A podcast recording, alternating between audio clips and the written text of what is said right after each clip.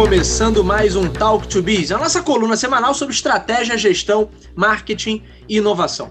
O meu nome é Bruno Garcia, sou professor profissional na área de marketing e business e aqui você já sabe, toda semana a gente traz um tema novo a respeito do mundo dos negócios, mas também a gente faz comentários sobre notícias, sobre acontecimentos que podem ter um impacto na sua empresa, no seu planejamento estratégico ou na sua carreira.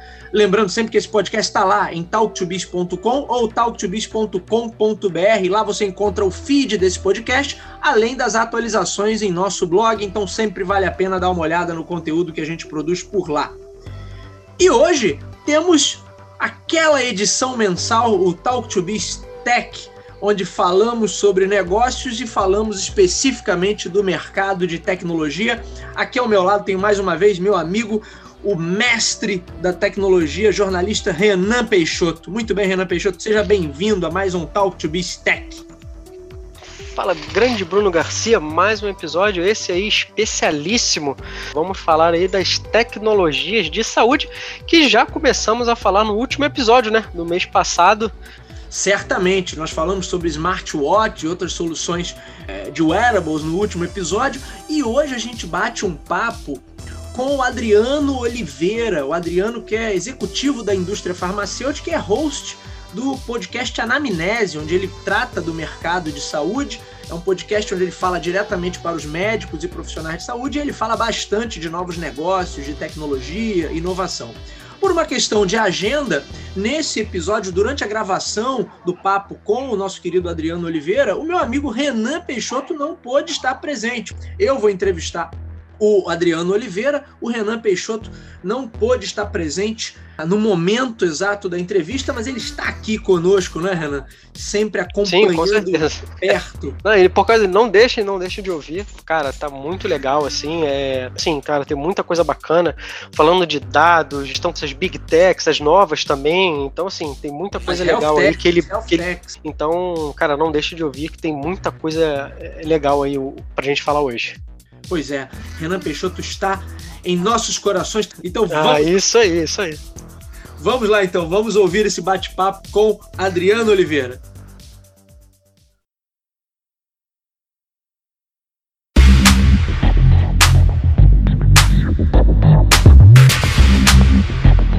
Senhores, bom dia, boa tarde, boa noite. Está começando mais um Talk to Biz, a nossa coluna semanal sobre estratégia, gestão, marketing e inovação. O meu nome é Bruno Garcia, sou professor e profissional na área de marketing e business, e aqui você já sabe, toda semana a gente traz um tema novo a respeito do mundo dos negócios, mas também fazemos comentários sobre notícias, sobre acontecimentos que podem ter um impacto na sua empresa, no seu planejamento estratégico ou na sua carreira. Hoje temos mais uma edição do Talk to Biz Tech, né, onde a gente fala do mercado de tecnologia, a gente fala de inovação, a gente fala das novidades que estão vindo por aí. E hoje a gente vai falar um pouquinho do impacto da tecnologia na saúde, no mercado de saúde e todas as suas subdivisões. E para isso eu trouxe um convidado muito especial que é o Adriano Oliveira, ele é criador e host do Anamnese Podcast e é executivo também da indústria farmacêutica. Adriano, muito obrigado por aceitar esse convite, seja muito bem-vindo. Grande professor Bruno, é uma honra e um prazer estar aqui com você, poder dividir um pouco aí do que a gente tem vivido no mercado farmacêutico. É, parabéns pelo trabalho é, dividir e compartilhar conteúdo, como a gente conversou aqui nos bastidores, é uma forma de aprendizado. Então, eu tenho certeza que eu vou aprender demais hoje no Talk to Biz. E nós também, eu também vou aprender e com certeza os nossos ouvintes. Eu gosto até de brincar, Adriano, que o mais do que um, um, um, podcast sobre negócios, o Talk to Biz acaba sendo um projeto educacional, como é o Anamnese também. Não sei se você já pensou a anamnese por esse prisma, mas é conhecimento, bom conhecimento que a gente está é, propagando, né? Então eu vejo isso como um projeto também de, de caráter educacional e acho super importante que a gente propague bom conhecimento sobre esses temas. Adriano, você tem aí feito seu, o seu podcast Anamnese, que eu já escutei vários episódios, particularmente ali episódios que tratam de tecnologia. A pauta tecnologia em saúde já era uma pauta que eu queria trazer aqui para o Talk to Biz, porque eu venho acompanhando o movimento aí das, das grandes big techs, das, das grandes indústrias do setor, fazendo investimentos, fazendo é, se aproximando né, cada vez mais do mercado de saúde. Hoje é smartwatch, é pulseira inteligente, é a Amazon lançando também um sistema de monitoramento. Você tem algumas coisas aí, eles estão chegando, mas ainda estão muito nessa. comendo pelas beiradas, vamos dizer assim. Mas você tem acompanhado isso de perto, até porque você lida com médicos no seu dia a dia. E aí eu queria começar esse papo tratando da questão da pandemia. Como é que a pandemia impactou o mercado de saúde? Para a gente depois começar a, a, a, a, trazer detalhamento numa área ou em outra. Como é que foi o mercado da saúde pós o, pandemia, há um ano atrás, quando tudo isso começou? Bruno, naturalmente, como todos os mercados ou como todos os segmentos, o impacto da pandemia ele foi avassalador. O mundo parou. Não é que eu parei, você parou, o mundo parou. E quando a gente fala de saúde, parar saúde é muito mais delicado. E parar saúde com medo de ter um, de contrair o vírus. Então, é parar saúde com prevenção de saúde. E aí a gente enfrentou bastante desafio no, no, no, na área da saúde. Alguns segmentos tiveram um desaceleramento muito forte. Por exemplo, vamos olhar para a linha de câncer, oncologia. O câncer não tirou férias, não ficou de pandemia. E o paciente não pode interromper o tratamento. Mas como é que você faz um tratamento como esse com todo esse problema de é, é risco, é um paciente de risco, é, tanto que algumas empresas é, lançaram campanhas, né? Que o, o, câncer não, não tirou férias, não parou, você precisa se cuidar. Tem todo lado que naturalmente a gente respeita, e nesse segundo momento, inclusive, a gente vive uma onda, uma segunda onda bastante severa, né? Trazendo um impacto muito forte, vidas que são perdidas, etc. E isso abriu espaço para que as empresas também se reinventassem. E aí a tecnologia falou muito forte nesse momento todo mundo foi uh, impactado com aquela situação. O que, que eu faço? Mas trouxe também uma reinvenção e o uso da tecnologia. O primeiro ponto que a gente destaca aqui, e que é, é um ponto extremamente relevante, é a gente falar de telemedicina. Telemedicina, é, as pessoas acham que ah, nasceu na pandemia. Não, não. Telemedicina existe desde 2003. Verdade, verdade. Né? Desde já foi matéria de capa da revista Doc. Um abraço aí para o nosso amigo Renato Gregório. Muito antes de pandemia, já, ele já estava falando de telemedicina. Para você Verdade. ver, já é um tema que não era um tema novo. Entretanto, se tornou a única opção de contato entre médico e paciente. E aí a lei foi é, regulamentada da noite para o dia. Aí, o uso da tecnologia se tornou algo, um meio para comunicar médicos e pacientes e que trouxe uma experiência, no meu ponto de vista, muito positiva. É algo que a gente eh, avançou uns 10 anos. Não faríamos esse avanço se não fosse essa, essa pandemia. Quer dizer, a coisa vinha a passos extremamente lentos, né? E na necessidade, no caso, é que forçou, de certa maneira, todo mundo a se adaptar a isso. Mas a, própria classe médica também ainda tem uma resistência à telemedicina? O Adriano, você nota que isso, é, de certa maneira, se abrandou? Porque é natural que eles tivessem uma, uma determinada resistência, mas a partir do momento que ele experimenta e vê como funciona, e, e hoje a gente tem muito mais recursos né, do que se tinha antes, e, e será que isso reduz um pouquinho a resistência que se tem? Bruno, essa pergunta, se você me fizesse alguns meses atrás, eu responderia de um outro prisma. Hum. Mas hoje eu respondo de uma outra forma. Sabe por quê? Não é o médico que tem resistência. Nós tínhamos muita resistência ao digital. Né? O médico não adotava porque o paciente também não adotava, porque também não era regulamentado. Então, assim, essa, esse, esse bloqueio de uso do digital não era do médico isso era do conceito. É, por exemplo, não adianta a gente também achar que foram flores para os médicos começar a usar telemedicina. Porque, vem cá, nem todo mundo está acostumado com o ambiente digital, de fazer teleconferência, de usar ferramentas digitais, de usar a internet. É, possivelmente, nós estamos gravando aqui à distância. Em algum Sim. momento a nossa conversa aqui vai ser interrompida, porque o sinal acabou, porque falhou, enfim, a forma de se conectar. Então, um dos desafios que os médicos tiveram foram que os pacientes tivessem é, o conhecimento e o uso da tecnologia. Então, começa pela educação de tecnologia, vamos dizer assim, da população como um todo.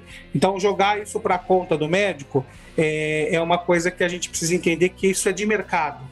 É, tanto que a gente pega aí, você pega o Zoom, é, eu acredito que foi uma das ferramentas mais utilizadas no início da pandemia. Inclusive o Zoom, o preço Certamente. do Zoom, ele disparou. O Zoom chegou, a, a salvo engano, no, no, no primeiro semestre da pandemia, o, o Zoom estava valorado em aproximadamente as sete maiores companhias de avião da Europa. Sim. As sete sim. maiores companhias aéreas da Europa equivaliam ao preço do Zoom.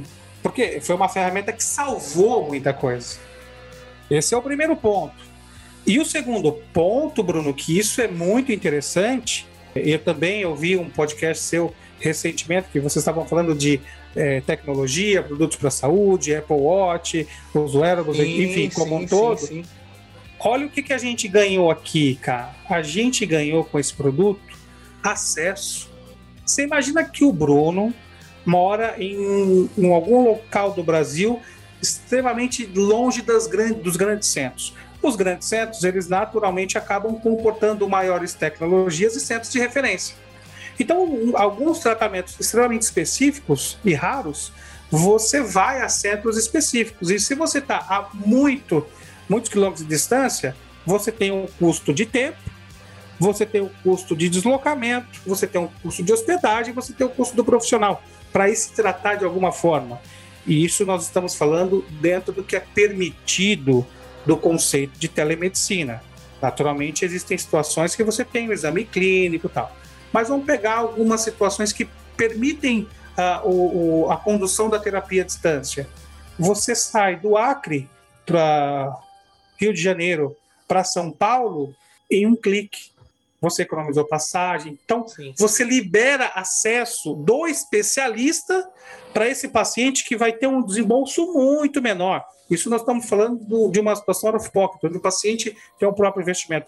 Isso sem falar no acesso das operadoras, do próprio SUS se beneficiar. Então, por esse ponto de vista, é, eu considero que foi muito positivo e o ganho dessa escala de tecnologia, é, ele foi sensacional e, e, vai, nos, vai nos permitir continuar com, vários, com várias situações, que vai gerar economia, acesso à saúde, né? Você imagina isso que eu, que eu falo que eu discuto muito. Você tem um cara lá longe, que esse cara não viria para São Paulo. Sim. E um clique ele está ali conectado com o especialista. E que tem a interconsulta, que é um médico de lá. Então, gera uma, um universo bem colaborativo. E tudo isso já existia, só não era regulamentado. Legal. Agora você tocou num ponto bem bacana, porque a gente realmente olhava muito para essa questão como uma resistência também do médico, né? E não é só do médico, né? Na verdade, a resistência é da sociedade como um todo. Você estava falando, eu estava lembrando, bom, a mesma resistência que eu vi, por exemplo, no mercado educacional com os professores, com educadores. E, e, todo mundo nossa, isso não vai dar certo, isso não vai funcionar, isso não vai ser. E hoje, olha quantas possibilidades isso isso está abrindo. Claro que alguns segmentos ainda é mais complicado, mas no geral está abrindo mais possibilidades do que de fato é, atrapalhando o processo educacional em si. Isso é bem interessante. Agora, eu quero puxar um, um ponto que você tocou com uma, num episódio do Anamnese, quando você falou, conversou com a doutora Zogby, e ela falou alguma coisa bem interessante sobre inteligência artificial, que é algo também, né? A gente fala dos sistemas, das plataformas, e aí ela fala o seguinte: a tecnologia e os sistemas de inteligência artificial não substituem o médico, mas sim auxiliam para que o trabalho do médico seja mais efetivo. Isso é um ponto que eu acho bem importante, porque no geral as falas que a gente vê por aí tendem a colocar a inteligência artificial como algo que vai substituir o profissional, vai substituir o médico, vai substituir o professor, vai substituir, enfim, o profissional de marketing, vai substituir todo mundo. Como é que você vê hoje essa questão da presença de sistemas de inteligência artificial que estão aí, Adriano, cada vez mais desenvolvidos? E, e qual você enxerga que é o impacto disso hoje no, no mercado de saúde como um todo? eu acho que é extremamente, eu acredito que é extremamente positivo e complementar. No meu ponto de vista, é, nem se cogita a substituição de um profissional médico com qualquer plataforma de inteligência artificial. O que a inteligência artificial faz é ajudar o médico na, na colheita de informação. Ele colhe informação é, um pouco mais precisa, em tempo mais uh, veloz do que feito humanamente. Né? E dependendo do, do, do, tipo de inteligência que você usa, por exemplo, você comentou da Giran, ela tem a telemedicina e que faz teleradiologia, é, é, dependendo das análises que você faz por imagem, é, o algoritmo te traz uma informação do qual a informação não é diagnóstico. A informação traz o ponto para você tomar a decisão. Aí sim, nós temos o, o prescritor que tem o know-how e que vai interpretar a informação. Então, no meu ponto de vista, a tecnologia, machine learning, tudo isso contribui para melhor é, é, facilidade do médico de fazer o trabalho dele em tempo mais veloz, é, em escala, em precisão. É, eu, inclusive, fiz um, um, um, um artigo uh, no LinkedIn a respeito disso. Um dos pontos que a gente trouxe aqui no começo do, do Covid, a gente começou a ter é, é, é ferramentas de inteligência artificial para é, é, interpretação e resultado diagnóstico. Então, isso acelera, isso é, é, informação que complementa a base de decisão do prescritor. Achar que tecnologia vai substituir o médico, esquece, isso não, não tem. Por isso que a provocação do meu canal é anamnese. Né? Então, Sim. assim, uma coisa é, pode parecer ser X, mas o sintoma é Y, então o profissional tem o know-how para entrar ali e investigar. Mas isso é extremamente positivo, acho que só vai crescer. Tem várias iniciativas nessa linha.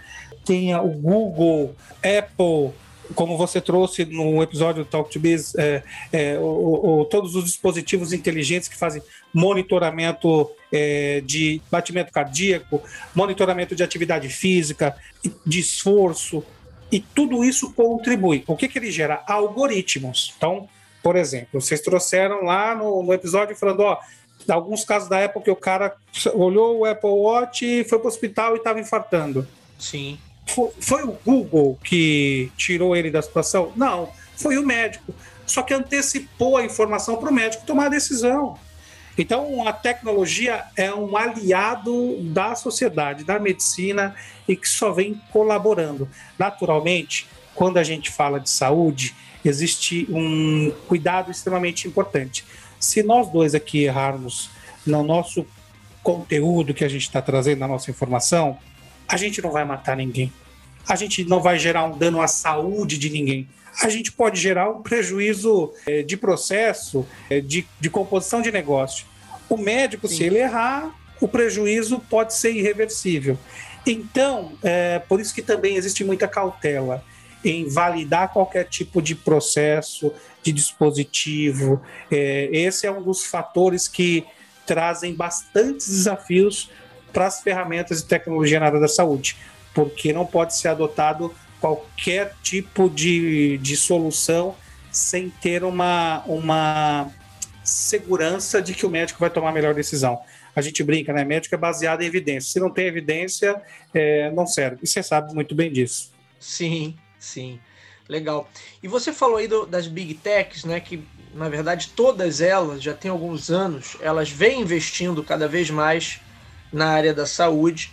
Eu lembro que ainda estava lá na DOC e, e a gente tinha uma notícia que a Amazon estava contratando profissionais, inclusive um, um ex-executivo do, daquele FDA lá, que é Food and Drugs Administration lá dos Estados Unidos. Então ele já vem há alguns anos trabalhando nisso. Hoje, o que a gente vê, Adriano, são essas iniciativas, vamos dizer assim, de monitoramento. Então, é o relógio que monitora uma série de, de elementos do teu corpo, é a pulseira da Amazon que faz o monitoramento da saúde, assim como tantas outras, é, que, outros sistemas de monitoramento que também existem por aí. Mas você acredita que o papel dessas big techs vai ficar nessa prestação de serviços em relação a monitorar e aí trazer dados mais rapidamente para o sistema de saúde ou para o profissional de saúde para que ele tome decisões melhores, ou elas podem, em algum momento, também é, se aventurar, vamos dizer assim, em áreas, vou chamar de áreas mais densas da saúde, que hoje ela, elas estão ali prestando serviços de monitoramento, um, um, serviço adicional aqui ou ali, mas você acha que, porque assim, tecnologia está entrando em tudo. A gente tem rumores aí da Apple querendo lançar um automóvel. Então, você acha que de repente para alguns anos daqui para frente, a gente pode ter essa presença dessas empresas em serviços massivos de saúde que vão além desse monitoramento? Tenho certeza. Eu não acho, eu tenho certeza. E aí vamos dividir em dois blocos. Você falou das big techs. Sim. As big techs, as big techs, elas correm atrás de algo que você comentou, Bruno, que é o dado. Todo mundo quer o dado. O grande, o grande lance é o que fazer com o dado. Então, assim, colher dados é importante e é importante você estruturar um processo para que esse dado vire é, um insumo para uma tomada de decisão. A Big Tech ela entra muito nesse conceito de colher dados de maneira escalonada. Então você pega a Apple, ela consegue colher dados de muitas pessoas, mas naturalmente vai, vai se afinando essa solução. Uma coisa é eu colher a informação de batimento cardíaco, outra coisa é dar o alerta que está complicado, outra coisa é eu conectar com o serviço de emergência. Então, acho que esse caminho vai evoluindo. Mas onde eu acho que de fato a tecnologia vem fazendo a diferença são as startups. Porque as startups, elas, elas, Exatamente, elas vão ali na, na, na, precisão da dor. Então ela tem muito mais amplitude daquele problema e tem uma visão muito mais focada. E aí vai ao encontro do que você perguntou. Elas vão solucionar um pouco mais de problema com profundidade.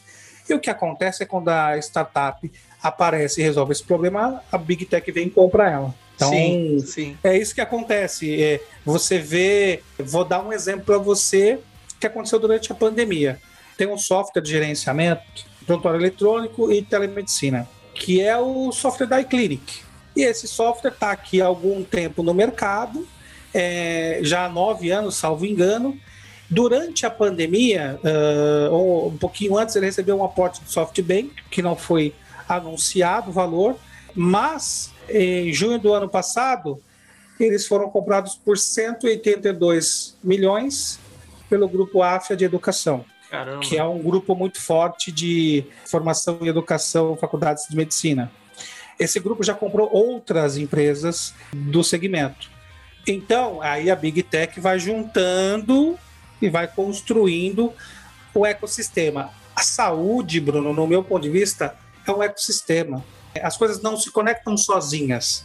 Você tem o paciente, você tem a internet, você tem a inteligência artificial, você tem as ferramentas, você tem os médicos, você tem os hospitais, você tem as operadoras, você tem a indústria. Então tem um ecossistema que roda em função disso. E aí que eu te falo que o dado é, ele é importante, mas acima de tudo fazer com que esse dado resolva ou gere resultado para esse ecossistema que vai fazer a grande diferença.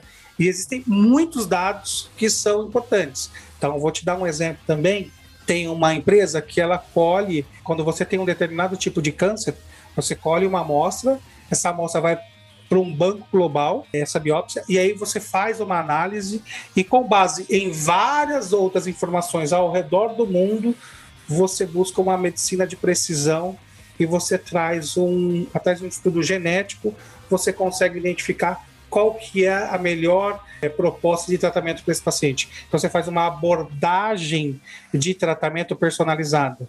E tudo isso através do quê? De coleta de informação e tecnologia. Então, graças a Deus, a tecnologia só vai ajudar a gente, sem dúvida nenhuma. Muito legal para a gente já caminhar para o encerramento, você falou aí, a gente falou de Big Techs, agora você falou das startups também, que a gente vê que tem tido, a mídia tem noticiado constantemente, né? Rodadas de mais rodadas de investimento. Tem várias health techs aqui no Brasil que estão despontando aí. Como você bem colocou, elas vão trazer soluções que, que as big techs não estão olhando agora, mas que depois elas vão incorporando aos seus aos seus ecossistemas. Agora, a indústria farma, propriamente, nesse período de pandemia, como, como ela foi impactada, é, ou teve setores que mais impacto, menos impacto, e aí eu até te faço o link com essa questão da tecnologia e das big techs. Você vê alguma possibilidade das big techs entrarem também nessa parte? Porque, sim, eles vão eles vão evoluindo e vão a, a tecnologia vai se infiltrando entre aspas em tudo. Hoje é, vamos colocar assim, as big techs e as health techs estão trabalhando com software, a indústria farma trabalha com hardware, por assim dizer, né? uhum. fazendo uma analogia aí com a indústria da computação. Será que em algum momento a indústria da tecnologia se une também ou, ou, ou, ou, ocupa algum desses espaços? Você vê alguma, alguma, alguma possibilidade nesse sentido? Ou não, isso seria viagem demais já, seria algo fora de, de cogitação? Muito pelo contrário, tenho certeza que isso vai acontecer. O exemplo que eu te trouxe atrás é de sequenciamento genético. Então, você começa a usar cada vez mais banco de dados, processamento de informação, é, e que é, a estruturação do, do, da tecnologia ela vai, vai tornar o tratamento mais efetivo, que é uma abordagem de medicina de precisão que a gente fala. Então, isso sim é uma realidade, não é viagem nenhuma. Você pega, por exemplo, tem um projeto do, da, da IBM, que é o, o Watson, e que ele tem uma, uma proposta de fazer também uma coleta de informações e traduzir propostas de, de tratamento para auxiliar o médico na tomada de decisão. Então, existem inúmeras iniciativas que já, inclusive, hoje já estão, já estão em andamento. Você tem procedimento cirúrgico por robótica, você tem uma série de coisas. Então, isso, na verdade, é o caminho que vai auxiliar, porque se você pensar, Bruno, qual que é uma das grandes discussões, inclusive, uma vez em um congresso eu vi isso muito, muito, uma discussão muito forte. Quando a gente fala estudo cego, duplo, randomizado, você estuda uma população, você faz uma avaliação para você ter uma comprovação de medicamento XYZ. Mas já existem abordagens que vêm buscando cada vez mais o comportamento genético de cada ser humano.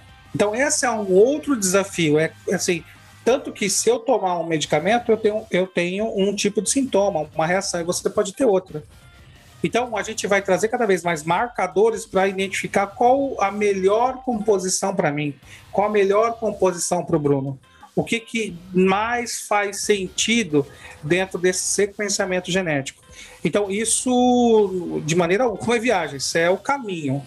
Isso é é, cara, sem dúvida nenhuma, só vai evoluir. Só vai evoluir. E é por isso que também a indústria, naturalmente, ela trabalha nessa parte de segurança, de protocolos, de pesquisa, né? O pessoal fala ah, a questão da vacina. Logo quando a gente entrou na pandemia, e o pessoal falou, vacina tem um tempo para acontecer. Porque você precisa fazer um, seguir um protocolo, entender Sim. um processo, entender como isso acontece. Não é uma coisa simples. E a tecnologia acelera tudo isso. Porque te põe probabilidades, porque te põe escala, porque te põe estatística, uh, porque te põe efetividade desse produto ou não. Então, tem várias soluções que a tecnologia vai te favorecer. E, sem dúvida nenhuma, acho que o maior aliado da nossa saúde vão ser duas coisas. Primeiro, é o nosso comportamento, Sim. né? Porque quanto mais informação a gente tem, é, mais a gente sabe o que, que é, o que, que faz dano à nossa saúde. Então, essa é uma outra abordagem que eu acredito que nós vamos mudar de, ao invés de falar de, de doença, começar a falar de saúde, prevenção, que é a, a proposta de saúde baseada em valor. E cada vez mais a tecnologia vai nos ajudar a ser mais precisos e trazer respostas mais efetivas de acordo com a genética de cada indivíduo. Legal. O Adriano, agora você até tocou desse ponto da vacina. Essa solução que a gente chegou, né? Porque historicamente a gente nunca teve tantas vacinas tão rapidamente para o mesmo mal, a gente já pode atribuir né, a gente ter uma estrutura tecnológica muito maior que permitiu que a gente avançasse, além, é claro, do esforço coletivo global, né, que óbvio que isso faz toda a diferença, mas o fato da gente ter uma estrutura tecnológica já muito maior já pode ser parte da explicação para a gente conseguir chegar a, a, a, vacinas ao redor do mundo em, em no prazo aí médio de um ano, menos de um ano, na verdade, né? Se a gente for contar na ponta do lápis aí, menos de um ano para ter uma vacina já sendo testada e, de certa maneira, sendo aplicada em vários locais aí do mundo. Eu acredito que sim, Bruno, é parte do processo. Mas o que você trouxe também, eu acredito que pode ser um pouco mais forte, que é o esforço colaborativo de todos. Porque é, vamos pegar o nosso país, processo de regulamentação é, de um produto no, na, na Anvisa. Você tem um protocolo, esse protocolo segue um processo, você tem uma burocracia envolvida nisso para seguir todos os passos de checagem, validação dos estudos, o profissional tal. O que acontece é que foi força-tarefa. Então, acho que boa parte da nossa desse protocolo burocrático a gente conseguiu fazer ele de maneira muito mais efetiva em função do esforço coletivo e a necessidade de ter a solução da vacina. É, mas claro que ter aqui é, institutos no Brasil como um todo e, e, e é, faculdades de medicina que tem laboratório de pesquisa bem amparados com, com tecnologia e principalmente com um bom network global, trocando informação com outros especialistas, é, faz com que a gente tenha a vacina num tempo mais, mais curto, né? Legal. Adriano, quero te agradecer pela presença aqui, pelo papo, um bate-papo riquíssimo aqui no episódio de hoje. Muito obrigado pela sua participação. Venha mais vezes para trazer sempre as novidades aí da área da saúde. E a gente gosta muito dessa temática. Muito obrigado. E deixa suas credenciais, fala do Anamnese Podcast para a galera conhecer também, para a galera visitar o seu trabalho.